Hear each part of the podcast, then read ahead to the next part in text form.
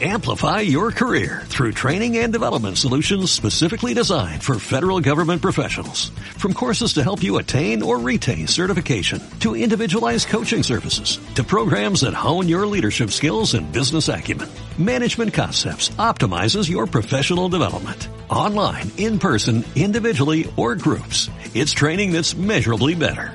Learn more at managementconcepts.com. That's managementconcepts.com.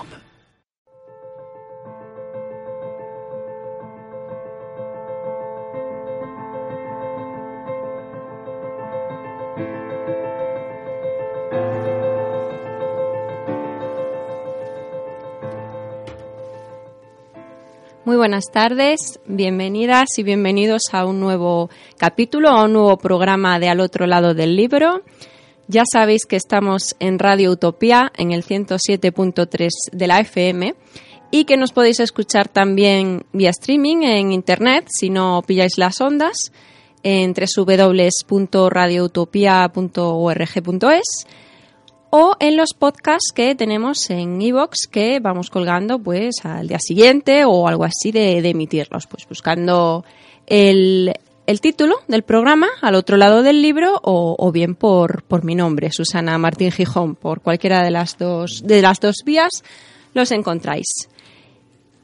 Y bueno, pues estamos aquí un lunes frío más y venimos con un programa muy completito porque tenemos a, dos autores en la emisora, dos invitados que han publicado sus novelas muy recientemente y que nos van a hablar de ellas. Les damos la bienvenida, muy buenas tardes, Adolfo Martín Espinosa y Rodrigo Palacios. Hola, buenas tardes. Hola, buenas tardes. Bueno, eh, los dos madrileños o más o menos, ¿no? Porque tenemos nuestros orígenes cada uno, cada uno en una parte, pero ahora mismo afincados o asentados en, en Madrid. Os cuento un poquito, como siempre, sus, sus biografías para, para ubicarles quien, no les conozca. Adolfo Martín Espinosa, eh, bueno, es, original de, de, Málaga, que hay que decirlo también por los malagueños que están allí. Eh, vivió allí hasta el 97, año en el que ingresó en el Cuerpo Nacional de Policía. Vive aquí en San Sebastián de los Reyes, trabaja en la comisaría de Alcobendas y en, eh, en San Sebastián de los Reyes, en la que ha estado destinado en Policía Científica y en Seguridad Ciudadana. Y bueno, él en su biografía nos, nos dice esto, nos dice, día a día observo cómo nos comportamos en situaciones límite. Los peores minutos de la vida de una persona transcurren al lado de un policía. Y esto pues tiene mucho que ver con, con la obra de la que vamos a hablar hoy, que es una novela policíaca. Y bueno, por otra parte, ahora ya os doy la palabra a los dos, pero vamos a presentar a, a Rodrigo también.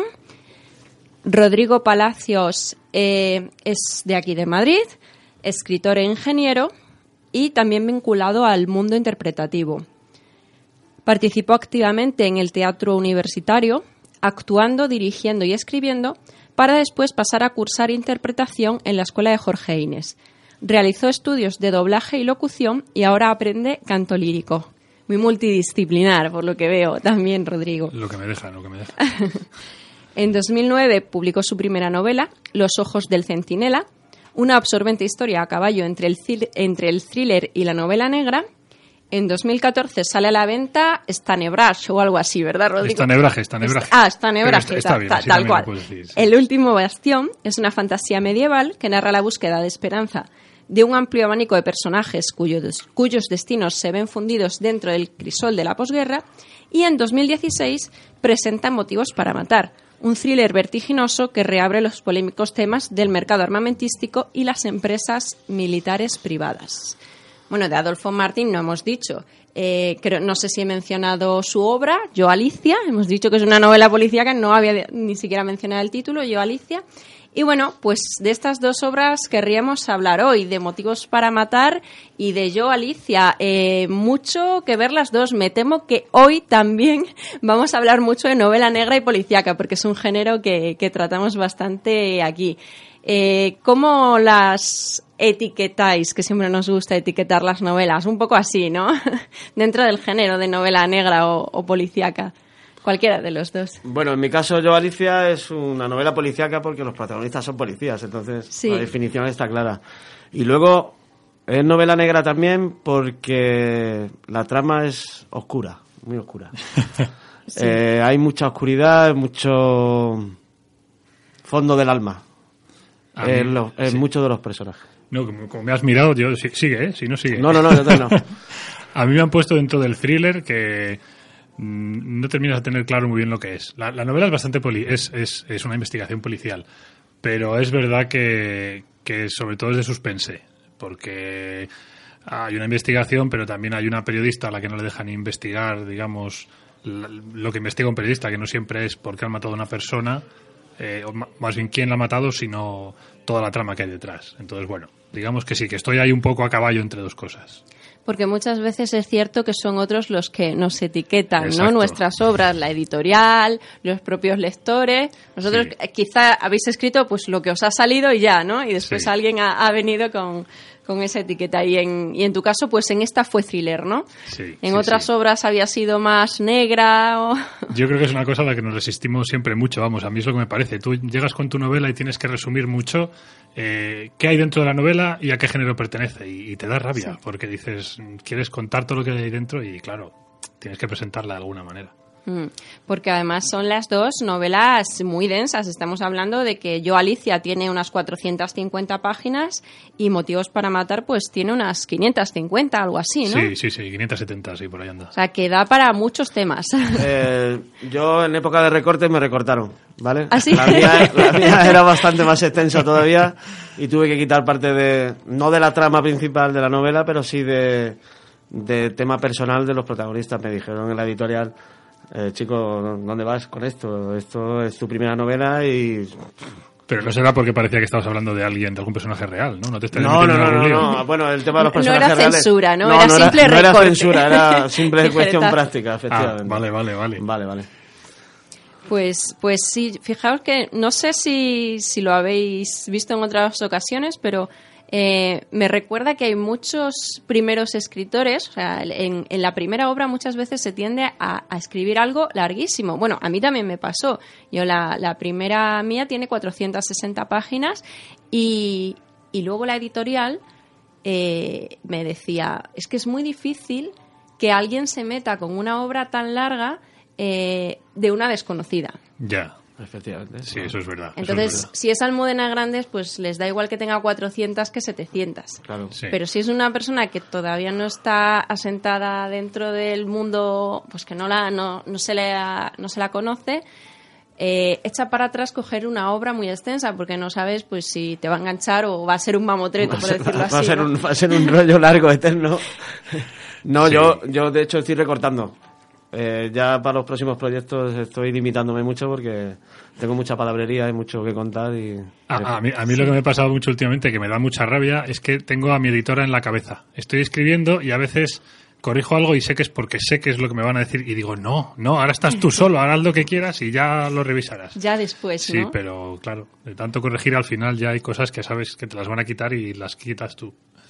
Pues sí, ese es un tema muy interesante, ¿no? El de la- las editoriales. Pero si queréis ubicamos primero las, las novelas para que eh, los oyentes sepan de qué estamos hablando. Bueno, tengo que decir eh, que yo estoy inmersa ahora en, en Motivos para Matar. Yo Alicia la tengo pendiente todavía, que ya tengo delito, Culpa porque incluso hemos presentado hemos presentado juntos los libros, pero pero no la he empezado aún y tengo ganas, tengo ganas.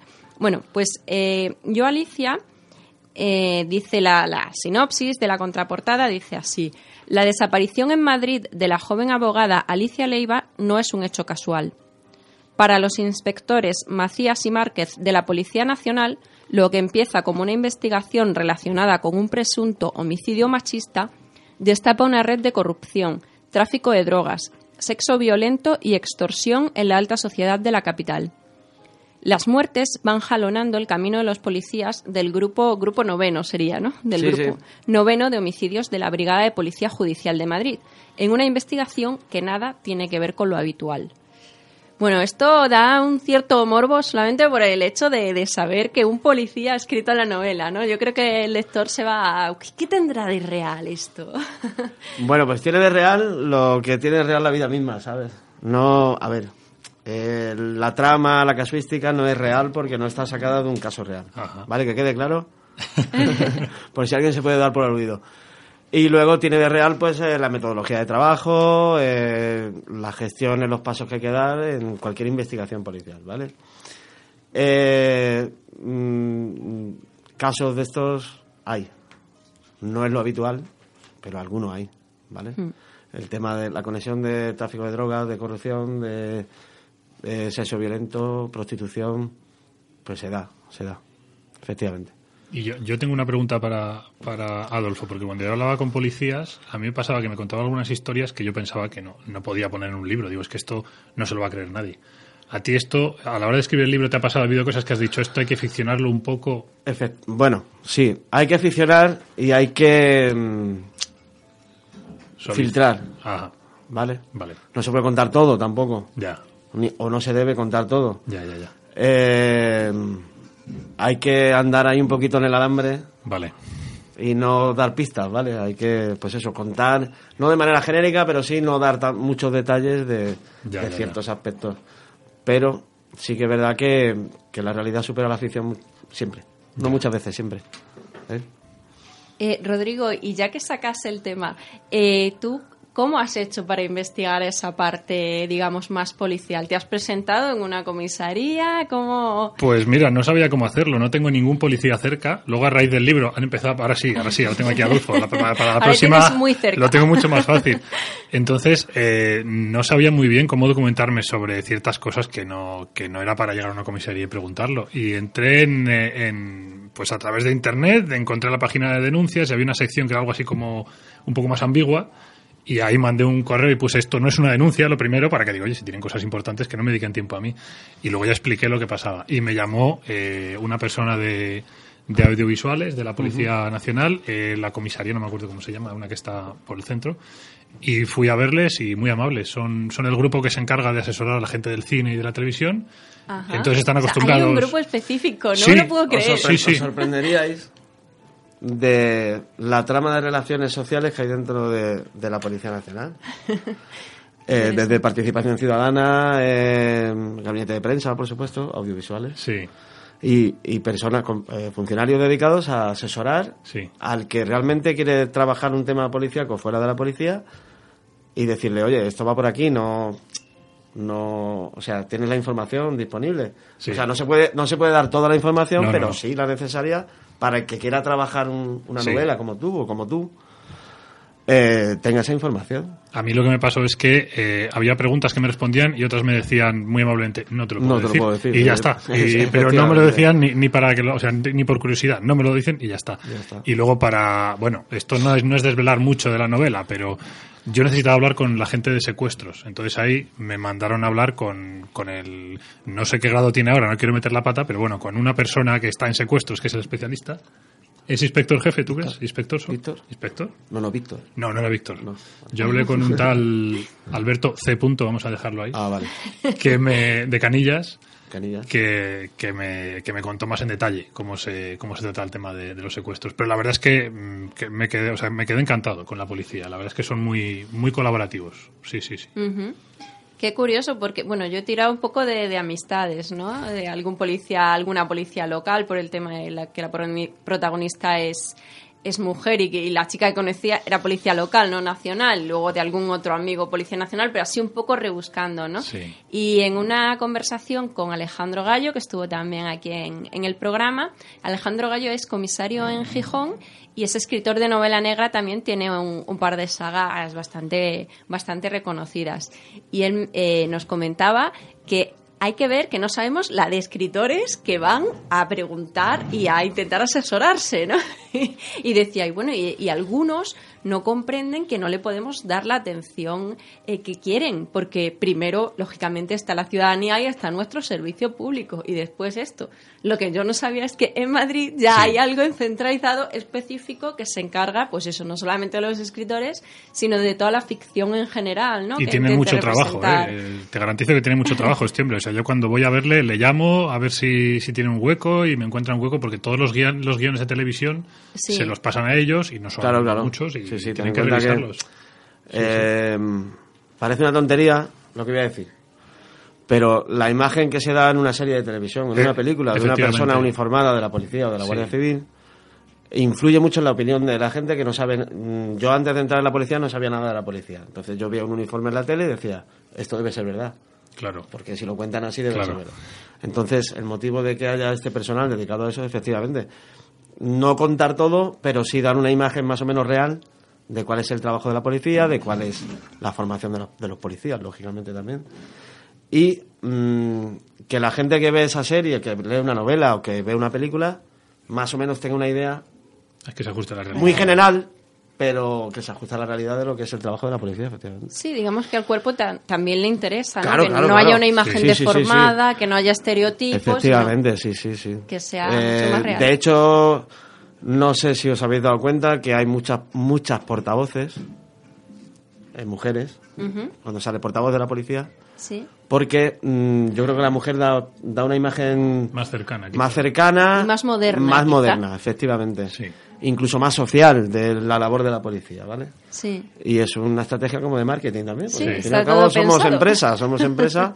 tenemos una página web que funciona, uf, eh, que nos, en Facebook el, eh, no El sé Twitter cuántas de millones la de Policía visitas, Twitter, Nacional, que es ha tenido algún ¿no? premio también y tal.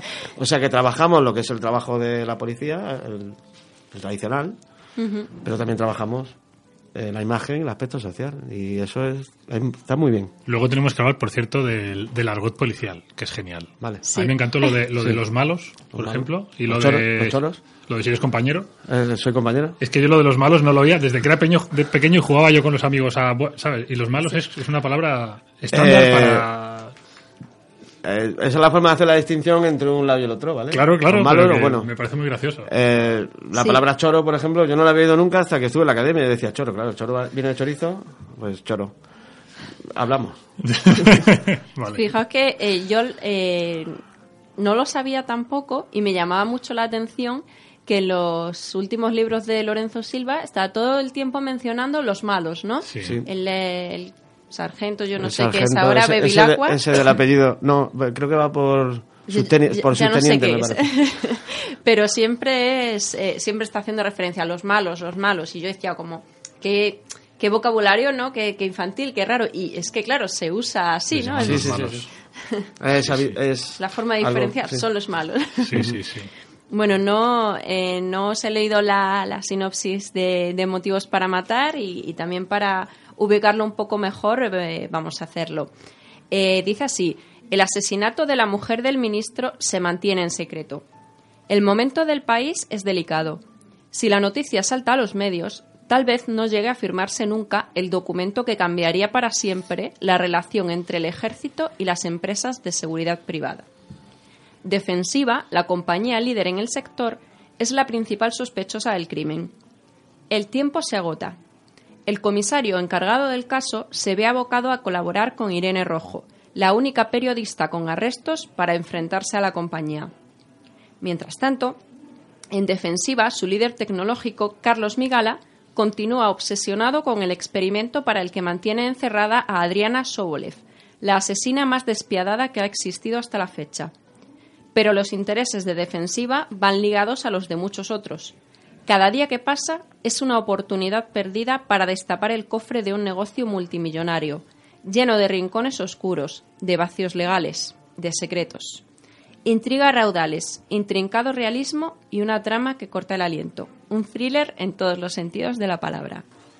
Intriga, ¿eh? Hay, de todo, ya te he dicho que había de todo sí, ahí. Sí, sí, Y yo hasta, bueno, todavía llevo poquito de la novela, pero de lo que sí me he dado cuenta es de que hay muchas subtramas, hay un abanico de personajes, Sí. cada capítulo se inicia con uno y luego ya estos se van a ir entrelazando, ¿no? Aquí no- mencionábamos a, a algunos de ellos, a, a esta asesina en serie, a- al líder tecnológico de, de defensiva, eh, no sé cuántos, en al, fin al comisario. Comisario. al comisario, Comisario, por supuesto, cuidado. a Irene Rojo, la periodista, y, y, bueno, todos se van a ir, eh, pues eso, se va a ir tejiendo esa red. Sí, al final todo gira un poco alrededor de, de la periodista y de la empresa. Para, ce- para centrar un poco la historia, digamos que esos son las dos, los dos núcleos. Eh, Podríamos decir, Rodrigo, que es un poco, llevo poco, llevo poco Mm. del libro, como digo, que es un poco distopía, está, está eh, ubicado en un futuro cercano, podríamos decir, ¿no? O en Sí. un presente paralelo. No, es un futuro cercano, pero a ver, bueno, sí que puede decirse que es un poco distopía, no puedo decir por qué, porque entonces reviento la novela, pero, pero en realidad lo que cuento en el libro de, de alguna manera ya está pasando. O sea, hablo de empresas de seguridad, eh, de empresas militares de seguridad privada. O sea, son empresas que están en el extranjero y eso ya está ocurriendo con Estados Unidos. Entonces, en realidad, bueno, la novela tiene un toque de ciencia ficción porque esta empresa además vende tecnología, pero en realidad Estados Unidos ya en, en Irak ya ha tenido desplegadas empresas militares de seguridad privada. Lo que he hecho yo es traerlo a España a un futuro incierto, digamos, a, quiero, incierto, quiero decir incierto en cuanto a que no especifica un número de años. Sí que es un poco distópico, pero no te puedo contar por qué. Eso ya cuando llegues ya... ya lo adivinaré. Sí, sí, sí. Vale, pues sí, es un tema, la verdad es que es muy interesante, ¿no? Y, y va precisamente por ahí, cuando se cuentan al, al principio de, de, la novela los experimentos o las, eh, las patentes, digamos, eh, tecnológicas que Sí. han llevado a la cumbre a, a defensiva a esta empresa. Sí, sí, sí. Un poco gira todo alrededor de, de... A mí me llaman mucho la atención las cosas que no salen en los periódicos. Y tú aquí como policía efectivamente. sabes más que yo, ¿no? A mí, y entonces me ha llamado siempre mucho la atención el tema de del armamento, porque mueve una cantidad de dinero bestial. Sí, es, Y- ese- es uno de los, de los negocios paralelos, quizás de los, de los que da más, o sea, de los que mueve más dinero en todo el mundo. Y vosotros El tema del encontráis- y de, de la guerra, de la guerra y del No, conflicto no, en general. por supuesto. sí, sí. Y yo y a mí me consta que la policía encuentra eh, muchas armas, creo que muchas son rusas, ¿no? O sea, Sí, de países del este en de general. países del este Sí, y tampoco se sabe muy bien de, o sea, se sabe dónde han salido, pero Claro. decir, no se sabe. Ten en cuenta que cuando se ha disuelto el ejército rojo y se ha disuelto todo lo que era la Unión Soviética, que era un gigante Sí, desproporcionado, ahí ha- han quedado unas lagunas y unos vacíos que han aprovechado pues todas estas eh, tramas de tráfico de armas de, de las mafias del este y tal sí, para sacar rendimiento económico efectivamente. De hecho se- siempre se ha dicho que el arma más utilizada en cualquier conflicto es la K-47 de, Sí. de Kalashnikov efectivamente. Se ve en cualquier guerra del mundo. Ya, ya. que esas ya. vienen de donde vienen todas. Pues yo fíjate, para esta novela tenía miedo de tener que entrar en el, en el mercado negro, que es muy complejo. Pero es que no me hizo falta. Es que cuando leía cómo, cómo exportaba armas a España, ya es todo muy secreto, ya es muy difícil llegar a los datos actualizados, siempre se publican al año siguiente, con lo cual es que ya no he tenido ni que entrar en el mercado ilegal, prácticamente lo nombro un poquito, porque el mercado legal ya está muy, muy escondido, no interesa que se hable de él. De hecho, las comisiones parlamentarias de este tipo de cosas suelen ser Sí, a, sí, sí. a- a puertas cerradas, secretas. Sí, sí, la, hay una mesa en la que se reúne gente de varios ministerios, la Hindú, no sé si se dice Hindú, pero vamos, y, y no se sabe nada de lo que se habla ahí, hasta que no ha pasado un año y medio o así. Sí, te has metido con un tema... Sí, has, sido- has Ten cuidado, arriesgado Rodrigo. en este No, yo, yo no, ahí no cuento nada que sea mentira y Lo que es mentira cuidado. lo digo, digo esto es ficción. Y el tema de la empresa esta de seguridad privada, Sí. ¿este de dónde sale? Este también es ficción, porque no... No, pero bueno. Ah, ¿a qué te refieres? ¿A que... Eh, un espejo. O sea, Ah, no, no, no, no, no tiene espejo real. No, no, tiene espejo real, porque Vale, de hecho lo que me ha pasado, y supongo que por ahí te pregunta, es que las empresas a las que he llamado no han querido contarme No, absolutamente sa- no nada. saben, no contestan. No, Vale. no les interesa salir. Iba por ahí, iba por ahí. Digo por ahí.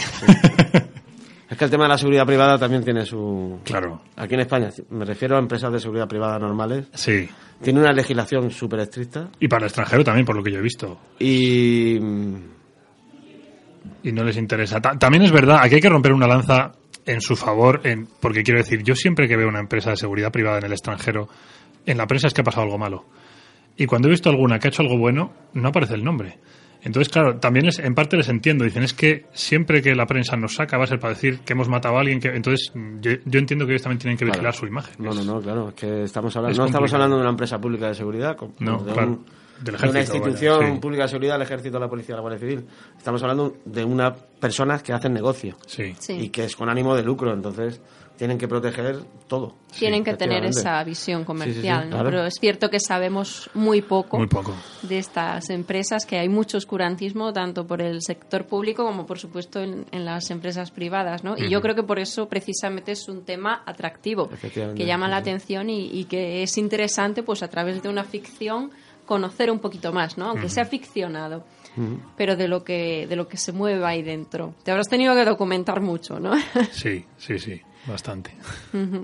Aunque, bueno, comentábamos, comentábamos antes, fuera de, de ondas, que de alguna forma eh, los dos, aunque ya hemos comentado que hay muchos temas que, que barajáis y que entrelazáis, pero que os habéis decantado por algo que profesionalmente está de alguna forma vinculado a, pues eso, a vuestros trabajos, digamos, en la vida real, ¿no? Por, por decirlo así, ¿no? O a vuestras dos vocaciones, como prefiráis. Entonces, eh, en el caso de, de, Adolfo, pues ha elegido eh, el tema policial. Y, y, en tu caso, pues eres ingeniero y también estás has metido la tecnología como una parte importante de la novela. Eh, tiene importancia, pero he tenido mucho cuidado porque yo soy consciente de que estas cosas nos interesan a los ingenieros y a los demás no demasiado. Entonces eh, lo cuento, pero muy por encima, a nivel así de curiosidad, no entro en detalle.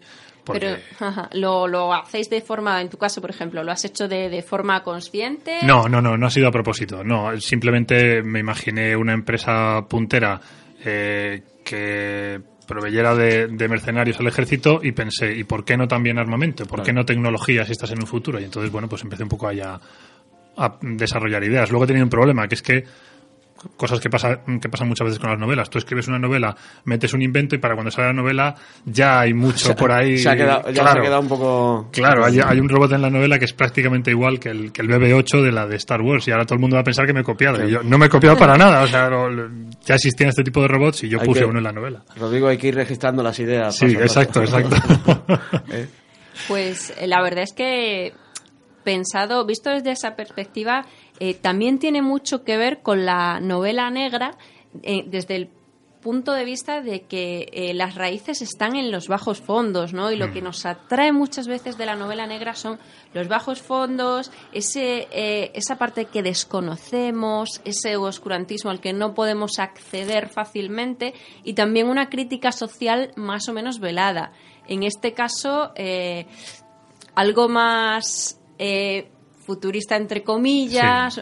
pero sí que también estás haciendo estás haciendo eso, ¿no? Estás dando a conocer un, un mundo, un sector sí, sí, eh, al que no tenemos casi acceso o acceso la mayoría y, y, de alguna forma pues también el lector se puede posicionar con sí, respecto a, a, un tema tan delicado como es ese, ¿no? Como uh -huh. es el mundo de la guerra y de las armas. Yo creo que al final todos escribimos un poco cosas que nos gustarían leer, ¿no? Y entonces a mí sobre sí. esto me gustaría haber leído una ficción sí. sobre esto. No he encontrado, vamos, tampoco he buscado quizá todo lo que po podría haber buscado, pero yo no había leído ninguna...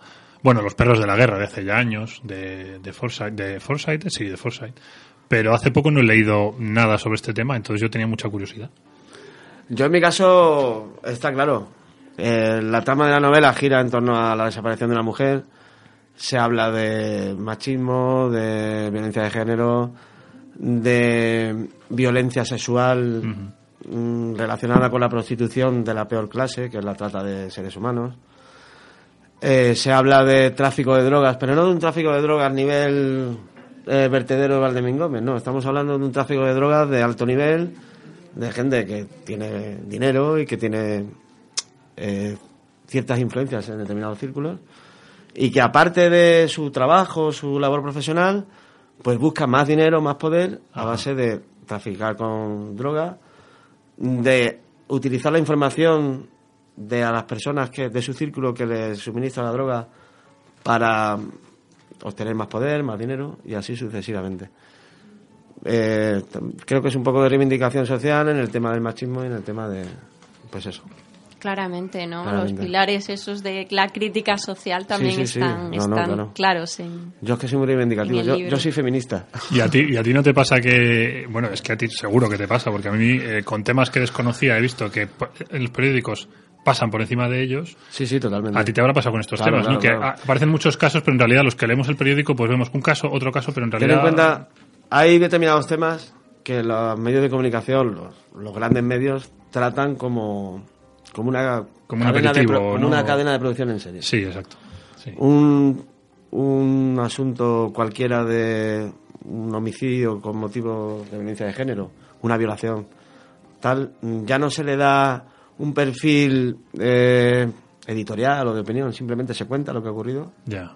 y se deja ahí y no se hace una no se hace una valoración social del asunto, simplemente se cuenta la noticia Quizá porque, la, porque piensan que la gente no quiere. Porque la gente, efectivamente, piensan que la gente no le interesa la opinión, solo le interesa saber. Ya, lo que ha pasado, no por qué ha pasado. ya, ya, ya, ya. Efectivamente, sí, sí, es así.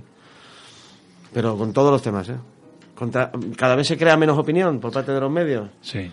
Cada vez se intenta influir menos. No, es que no queremos influir en, en el lector o en el, en el espectador. No, claro que hay que influir. Eso se hace más con política, quizá, ¿no? con con- política con sí, pero cosas con no. temas sociales no. Ahí va yo. Ojalá no nos intentaran influenciar en temas políticos. En temas o políticos sí, por claro, porque ejemplo, cada ¿no? medio tiene su, Sí. su consejo de administración. Hmm. ¿Vale? Y sin embargo, en temas sociales que podían hacer una labor social muy importante Sí. y no se posicionan. Solo- No asumen, hay unos pocos que sí, no vamos a hablar aquí a no, generalizar. pero solo pero hay muy poco periodismo con responsabilidad social. Solo cuando el tema es muy sangrante, muy sangrante ya, que ya la gente está como tal. Entonces sí, a lo mejor sí que, además, opinan desde una posición políticamente correcta y, Sí. y tal. Pero si no, no. Hmm. No les interesa.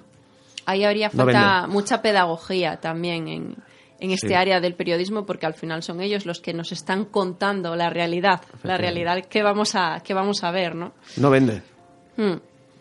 Quizás es cierto que, y eso también me ha pasado a mí, que tú estás en tu casa y cuando llega la parte de sucesos, te la cuentan de una manera que cuando llega el el tercer caso, ya, ya incluso dices, madre mía, ya he tenido demasiado. Pero también es verdad que es que te lo están contando de una forma que no es agradable. No, te están no. diciendo esto está pasando aquí porque hay un foco de droga que no se vigila, no, no. porque no te cuentan eso. No, no, Entonces es cierto que no. Cuentan la noticia. Claro. de- ellos dicen que de manera objetiva. Yo tampoco creo que la objetividad sea eso.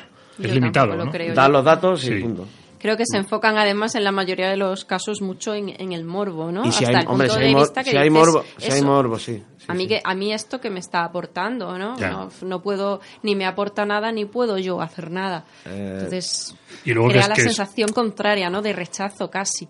Yo no sé si os parecerá a vosotros, pero a mí me parece un poco frío, pero a veces da la sensación de que hay modas.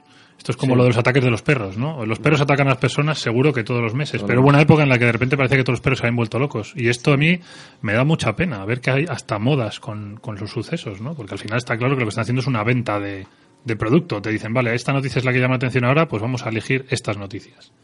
No, pero eso es. A ver, eh, yo, el tema de los medios está claro. Modas. Sí. Eh, ¿Dónde está la alarma? so- no la alarma social, sino dónde está la preocupación del lector. Ellos hacen su estudio de Su mercado, evaluación. su encuesta, su, su evaluación y lo que tú dices, efectivamente, pero no por el interés social, sino por el interés del Consejo de Administración y de los accionistas y de la audiencia, efectivamente, claro. Sí, sí. Bueno, yo quería hablar también un poquito de, del tema editorial, ahora sí, retomar. Y por supuesto, ver Bueno, yo me voy, vale. Que... no te quieres meter en un lío, ¿no? No. Bueno, pues pasamos más de puntillas, pero sí, eh, donde se pueden adquirir los, los libros. En el caso de, de Yo Alicia, la editorial es Punto Rojo. En el caso de Motivos para Matar, eh, la editorial es Edasa. Y aquí me llama una cosa la atención, eh, Rodrigo, y es que eh, lo has, eh, digamos que has llegado a Edasa a través de una agencia literaria, ¿no? Sí, sí, sí, de una gente, sí, eso es. que la mayoría de, de los escritores eh, pues contactan directamente. Entonces, eh, por lo menos los que han pasado por aquí. Sí, Entonces, sí, sí. que me gustaría que nos hablaras un poco de esa experiencia. Pues todo esto fue a raíz de, de un rechazo, en realidad. O sea, yo también intenté, lo intenté todo, ¿no? Yo creo que todos conocemos esa época en la que estamos escribiéndole a todo el mundo, por lo menos los que no tenemos contacto con el mundo editorial, y yo no tenía ningún contacto. Entonces yo había mandado libros a editoriales, a, a agencias editoriales también algunas y tal. Y el primer libro, pues tuve suerte y lo había publicado en una, en una editorial pequeñita, que yo creo que ya no existe. Y entonces a raíz de tener un libro ya, pues bueno, pues yo apareces en Google, ¿no? Entonces, bueno, sigues buscando, pero ya un poco puedes decir, mira, esto está aquí. Y entonces yo conseguí que en una editorial que no quiero nombrar, bueno, pues eh, me hicieran un, un informe de lectura, lo, lo leyeran. Y el editor eh, fue muy amable y me dijo, oye, mira, eh, aquí esto no, ahora mismo no nos encaja, pero le he pasado tu libro a Débora Albardonedo, que es que- quien hoy es mi agente, y, y a ella le ha gustado. Entonces me, me hizo el favor del siglo, porque claro, dije, bueno, vale, pues ya está, ya por lo menos tengo a una persona que le interesan mis libros y que me va a ayudar a llamar a, a puertas. Y entonces es cuando las cosas empezaron a funcionar un poco mejor. Porque un agente, yo siempre digo que la principal ventaja que tiene tener un agente es que eh, tienes una respuesta. Porque ya hasta entonces había veces que me contestaban, pero la mayoría de las veces nadie me decía nada. Entonces yo no sabía si era porque la novela no estaba bien escrita, si le fallaba. Ahora cuando me han dicho que no, mi agente me dice, mira, me dicen que ahora no les encaja por esto, o que te falta no sé qué, o que revises este personaje. Entonces eh, tienes un trabajo, tienes una continuidad y no es un no rotundo. Pues sí, la verdad que esa parte es un poco frustrante, ¿no? Sí. El no saber si es que tu novela no, no les gusta para nada, si es que simplemente no encaja, que el catálogo está completo, que no se han molestado en leerla. Entonces, eh, dices por lo menos una respuesta, ¿no? Y, y es de esa forma, pues, pues Sí. tienes la, la respuesta, claro. Y, y bueno, por la parte de este, de este editor, genial, ¿no? Porque Sí. se, mm, se la leyeron, no les enca bueno, no les encajó por la razón que, Sí, que sí, sea, sí. dentro de las líneas, lo que fuera, pero tuvo el detalle de decir, bueno, me ha gustado, se la paso a, a la gente para que le encuentre una editorial en la que sí encaje. No, no, a mí ya te digo. Olé que- por ese, por ese editor. Sí, sí, sí. De hecho, a raíz de eso me, me pasó una cosa muy rara, que es que los que estamos un poco intentando pelearnos en el mundo de los libros, claro, yo por lo menos en mi entorno, que no tengo ningún escritor alrededor, pues soy un poco un bicho raro. Entonces cuando yo le decía a la gente, Claro. oye, que ya tengo agente, y me decían, pero has publicado otro libro. Y yo decía, no, no, pero, pero tengo agente, o sea, ahora ya las cosas van a ir mejor, Es ya que a verás. veces es más difícil conseguir el Claro, agente que la propia claro. editorial. Efectivamente, o sea Do- que Das fe. Do- doy fe. No, yo también tuve una época en la que en la que intenté, pero como ni siquiera me contestaban, dije, bueno, esto es más difícil, es más fácil que te conteste una editorial que un, que un agente literario, ¿no? Y reconozco que... Mi agencia es pequeña, pasar. también te digo, ¿eh? he tenido mucha suerte en ese sentido porque yo no sé cómo funciona una agencia grande. La mía es pequeña, creo que somos 20, entonces, bueno, es un trato mucho más, más cercano. En las agencias grandes no sé exactamente cómo, cómo funcionará. Sí, bueno, supongo que tienen también más redes, más contactos, pero mm, lo bueno de una agencia literaria es que eh, sabe dónde, ¿no? Yo creo, sabe Sí. dónde puede encajar mejor tu libro, no, no va ti. ciegas, porque Sí. Precisamente es un, es un profesional el Así que, es. o una profesional de, de ese campo. Sí, sí, yo creo que sí. Que es... Entonces estás satisfecho con el trabajo que ha hecho y con la editorial con la que has publicado. Yo estoy encantado con Débora y con mi editora, con Penélope, también estoy encantado. La verdad es que hasta ahora he tenido muchísima suerte. Sí, sí. Pues, ¿qué más? ¿Qué, ¿De qué más hablamos? Yo quiero, quiero comentar una cosita con el tema de la editorial. sí, Mi editorial es Punto Rojo, es de autoedición, ¿vale? sí. Entonces yo tiré el manuscrito a todos los sitios. Sí. Yo miré en internet eh, editoriales de autoedición y yo creo no se lo mandé a 100, 200 sitios. Em, me contestaron de 10. Con algún motivo, con algún color de dos sitios. Y la única editorial que me ofreció una entrevista personal Sí. fue esta. Ajá. Eh, tuve una entrevista un día de agosto en Madrid, con un poquito de calor. Me dijo, mira, mm, esto va así, así, tú verás. La pasta la pones tú, Ya. por adelantado, y luego ya veremos. Pues nada, me arriesgué y no, o sea, no me ha ido mal. He recuperado la inversión y estoy aquí. Un año y pico después estoy en la radio y no me ha ido mal. ¿Qué pasa? Que eh, al final no es lo mismo.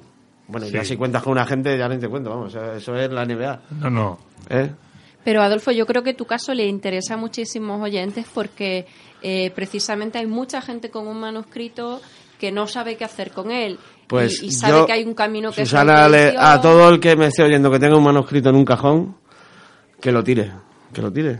Que busque en internet y que empiece a mandar correos electrónicos y que de algún sitio le contestarán y le, le darán una mínima oportunidad. Es decir, quitarte esa frustración. Digo, joder, te- eh, tengo un libro para publicar y nadie me hace caso. Aquí está. ¿Qué fórmulas Eh, ahora hay mil. No vendo a nivel de tal, pero por lo menos la satisfacción de tener tu obra publicada. Y de que la gente te llame y te diga, oye, de puta madre, pues mira. Y eso se consigue así, hay que arriesgar un poquito. Claro, Sí. tienes que tener dinero, si no tienes dinero. Mal vamos. Hombre, yo lo que creo, o sea, estoy, estoy de acuerdo contigo, ¿eh? porque yo, de hecho, siempre lo digo, es un- fue un golpe de suerte. O sea, podría, Sí, sí, sí, podría, no, no, no, el siguiente que- paso ya era este, ya era, Que ya cualquier, libro, aventura no- de estas Sí, sí, tienes sí. que contar, aparte del más o menos talento que tengas, Sí. con, con suerte, claro, vosotros Sí, sí, lo sí. sabéis cómo funciona esto. Sí, sí. De hecho, yo le diría a- al que esté escuchando aquí y esté cansado de mandar el manuscrito, yo lo que le diría es que, eh, y, y los editores ahora que se tapen los oídos, por favor, que lo, que lo reenvíe periódicamente. O sea, que si tiene un manuscrito en el que cree, que lo mande y espere luego tres meses y lo vuelva a mandar otra vez a la misma gente y vuelva a decir, soy el de hace tres meses, he revisado el manuscrito y, y así. Si de verdad cree en él, y si no cree en ese manuscrito, que escriba otro libro. Pero yo creo que si de verdad tienes esta necesidad de escribir, porque yo creo que lo que escribimos es necesidad, no es afición, porque para esto hay que necesitarlo, si no, no, no lo haces. Eh, yo creo que es una. O sea, es muy frustrante lo de pensar que por dejar de intentarlo te vas a cansar. Pues a mí me parece. Y además hay que pensar siempre que cada día estás un poco. mm, ¿Cómo decirlo? Un poco más adelante que el día anterior. Pues tú ahora tienes este libro autoeditado, pero a lo mejor la próxima, por haber No, no, tenido este libro y aparecer en internet, ya te la editan. Yo lo tengo, lo digo, yo lo tengo muy claro. Esto es, Claro. el, princi- esto es el principio de la aventura. Claro, claro, claro. Y aparte de que un libro tiene una vida que no tiene límite. Sí, O sea, exacto. un libro es. mm, tú lo tienes, tienes un libro publicado, vosotros lo sabéis, Eso ya es para siempre. y eso es para siempre. Y tú vas a un evento, vas a una feria del libro, vas a un día del Sí. libro, y yo he coincidido con autores que ya tienen más, en la Sí. feria del día del libro aquí en Sanse, Sí. con autores que ya tienen más obras, y allí no vas con la última. Ya. Allí vas con todo, despliegas todo y que a ver si te compras no solo el último, sino el primero, el segundo, el tercero y el cuarto Sí. y todos los que tengas. Esa ilusión de la que hablamos realmente te lo da el primero, pero te, te- te lo dan los demás también, ¿no? Sí, sí, eso. sí. Y luego el libro- eh, un libro, cualquier obra de arte es una, co- no tiene límite su vida.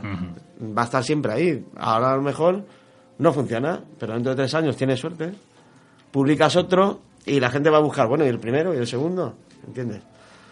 Eh, hay que tirarlo. Eh, mandarlo a todos los sitios. Además, el correo electrónico es gratis, con lo cual Sí, sí, sí. eh, no te supone un coste.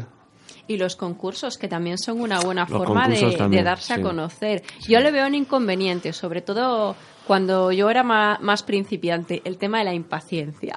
Sí, ¿O será que yo soy muy impaciente? No, no, con los, con claro, concursos estamos hablando de plazos muy largos, ¿no? Y, y muchas veces, pues, de hecho, hay quien no, quien no aguanta. Fijaos, en un, en un certamen que conozco de, de cerca, en, en una de las, de las últimas ediciones, pues me contaron que el libro que habían elegido como ganador, con un premio además económico muy sustancioso, resultó eh, que lo había publicado en Amazon poco antes.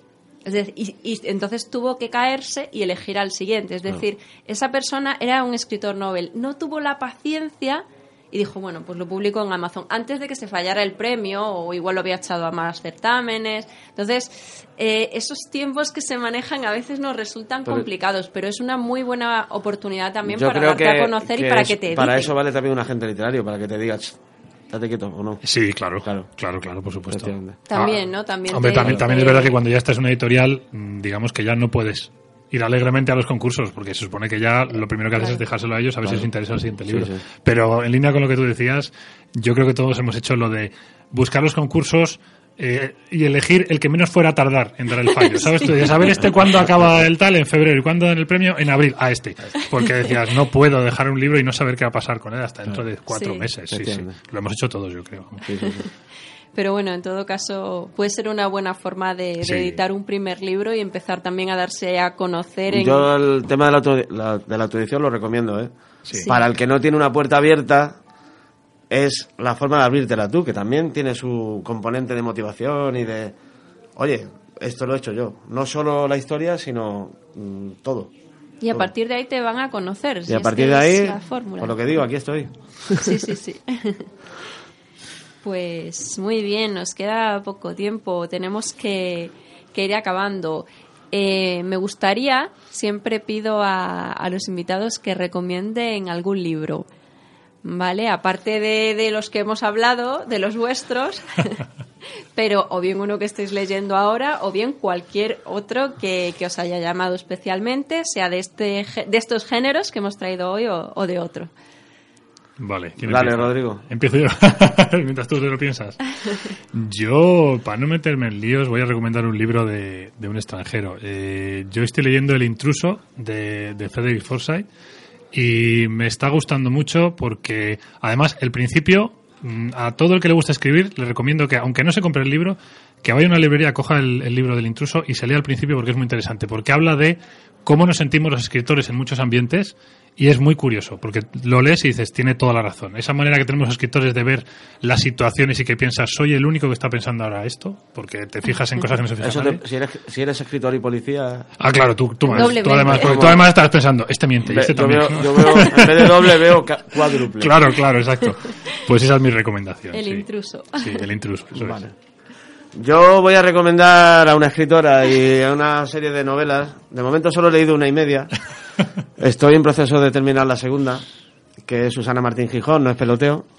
Pero Puedes es que me- recomendar otra aunque me estés acabas de- leyendo No, no, esa, no, no, a ver. No es necesario. Me acaba de dejar fatal. Me ha pillado, no, a ver, que no es peloteo, me ha pillado en la mitad de la lectura de Desde la Eternidad, que es la segunda parte, y la recomiendo, claro que la recomiendo, porque es novela policíaca, está muy bien escrita, y porque mm, pienso que hay que dar a conocer a gente de la Tierra, lo siento Rodrigo. No, no, Tú yo, no te has querido meter el lío, yo no me quiero meter porque uno si no se me enfada uno, se me enfada el otro. Yo, Yo me- no me quiero meter el lío, me Te, estoy te has ido más lejos. Bueno, eso lo dicho. gracias, Adolfo. Eh, yo soy un fan de la novela policíaca, de la novela negra. Soy, no sé si será efecto profesional, pero lo he sido desde siempre. Yo he leído a Dashiell Hammett, a Raymond Chandler, a Frederick Forsyth, a yo qué sé. Y me gustan las tramas de, de la oficial Erika y lo recomiendo. Oye, además él es tan exigente como un policía, ¿eh? O sea, que eso también es para Sí, sí, a mí, mm, sobre todo al principio, me daba mucho miedo que, que las leyeran Claro, los policías, porque claro, decía, claro. Me, me van a sacar fallos por todos lados. Eh, aquí estoy. Parado, muy Para lo que para el necesite. siguiente. sí, sí, eso ya, ya sabes que ya te... Ya, ya, ya, ya. me lo he apuntado. Yo encantado.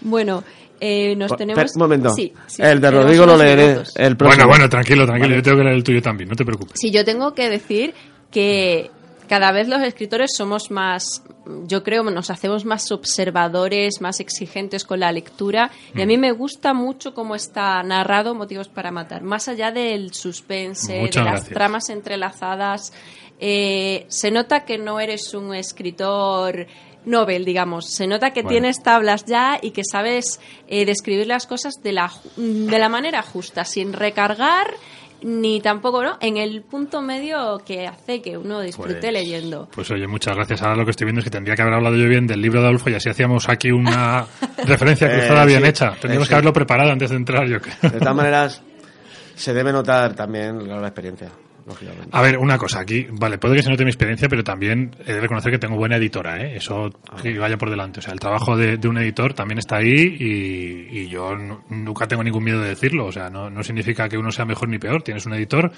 que sabe mejorar tu libro y a mí mi editora ha mejorado mi libro, claramente. O sea, eso, eso yo, lo, yo, yo lo he visto y se lo he agradecido y aprendes mucho con, con un editor. Sí, sí, eso es cierto. Si Digo te por- dejas asesorar, porque Sí. a veces no es fácil y hay quien no. No. quiere consejos, ¿no? Pero si eres receptivo, sin duda, sin Hombre, duda no, mejoras. no he hecho todo lo que me ha dicho porque hay cosas que dices, no, no, por aquí no paso y tal, pero, pero saben, saben lo que hacen, sí. Bueno, tu libro, Adolfo, no puedo hablar de él porque no lo he leído, pero te- sé que me va a encantar, porque de la- solamente los culpa del temas... autor. Es culpa del autor. Eh, espero que te guste, sí. Sí, vamos, los temas también, que, que Rodrigo. Sí, sí, mencionas, sí. de hecho, sabes que son también temas que, que me preocupan a mí, son inquietudes sí, muy, claro. muy comunes. Tú eres muy reivindicativa también en ciertos temas y te va a gustar. Entonces, vamos, tendría que ser muy difícil que, que no me gustara. Bueno, pues ahí los tenéis. Los libros de Adolfo se pueden encontrar en la librería Pernatel, que estuvieron la semana pasada aquí con nosotros, de, de aquí de Sanse. No sé si están ya, si está ya en la biblioteca. todavía- en la biblioteca todavía no. Y en la librería próximamente. Ahora mismo no hay, Ajá. pero habrá en, en breve. Sí. Por cierto, quiero agradecerles a los de Pernatel que me han adoptado. y les mando un besito desde aquí. Son fantásticos, además que apoyan el, Sí, apoyan sí. mucho a, a los escritores locales y eso pues siempre también se, se valora mucho porque a veces, y lo comentamos también en el programa anterior, eh, te reconocen desde fuera y no te reconocen, cuesta Sí. más que te reconozcan los de dentro, ¿no? Entonces cuando alguien te, te apoya, pues, pues se agradece. ¿Dónde encontramos motivos para matar? Mm, Bueno, en principio, donde no esté, podéis pedirla. O sea, no, sé si es bonito que me ponga aquí a decir nombres de librerías, que se me van a olvidar unas u otras, pero además yo a mí también me gusta mucho defender a las librerías de barrio, las librerías pequeñas, entonces no voy a nombrar ninguna. En principio, en cualquier librería, si no está, deberían poder encargar el, Sí, el libro. eso por supuesto. Ya sabemos que al- a veces en las librerías más, más grandes es más complicado, pero Sí. en una librería de barrio que suelen poner ese cariño, si le dices, Y que le das el nombre del autor, eh, Rodrigo Palacios, motivos para matar y, y te Y- lo y buscan. te lo buscan, Si no lo tienen en la librería, te, te lo Y buscan. a lo mejor hasta se lo han leído, que en una librería grande es muy raro que, Sí. que hayan podido leerse todo eso. Pues, pues sí, pues sí. Bueno, pues muchas gracias a los dos por compartir este rato. Espero que os hayáis sentido cómodos, porque os he metido aquí sin conoceros. Pues la verdad es que es muy cómodo. Creo que tengo bastantes cosas en común con Rodrigo y contigo, claro. Y no sé, quedamos para más sí, adelante. Sí, sí, podemos venir otro día, parte- ¿eh? Sí, sí, sí. porque aquí la, la coordinadora del programa se olvidó de avisarles a, a los dos de que, de que iban a estar juntos, que bueno, pues podían haber intentado leerse el uno Pues al nada. otro Bueno, o bueno. conocerse, entonces Eso es cierto, eh, ha lo de sido culpa leído, mía. sí. Pero no, pero ha sido una Ten en cuenta que tú y yo, acuérdate que tú y yo presentamos un libro sin juntos sin conocernos. conocernos, Nos conocimos cierto. aquella tarde también, o sea que... Y salió medio bien y también. salió ¿verdad? bien, bien también. Sí, sí. Bueno, pues, pues Bueno. lo dicho, cuando queráis aquí tenéis vuestra casa y espero que os hayáis sentido cómodos y por supuesto pues que a nuestros oyentes le- les haya gustado, hayan disfrutado de- del programa. Muchísimas gracias. Muchas gracias por A traernos. vosotros.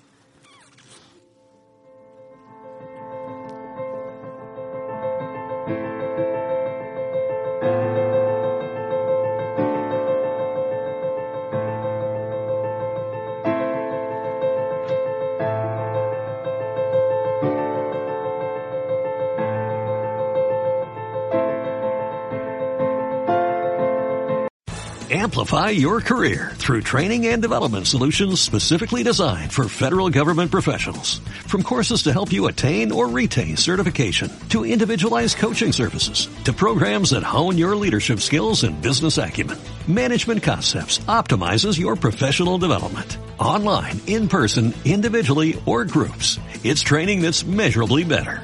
Learn more at managementconcepts.com. That's managementconcepts.com.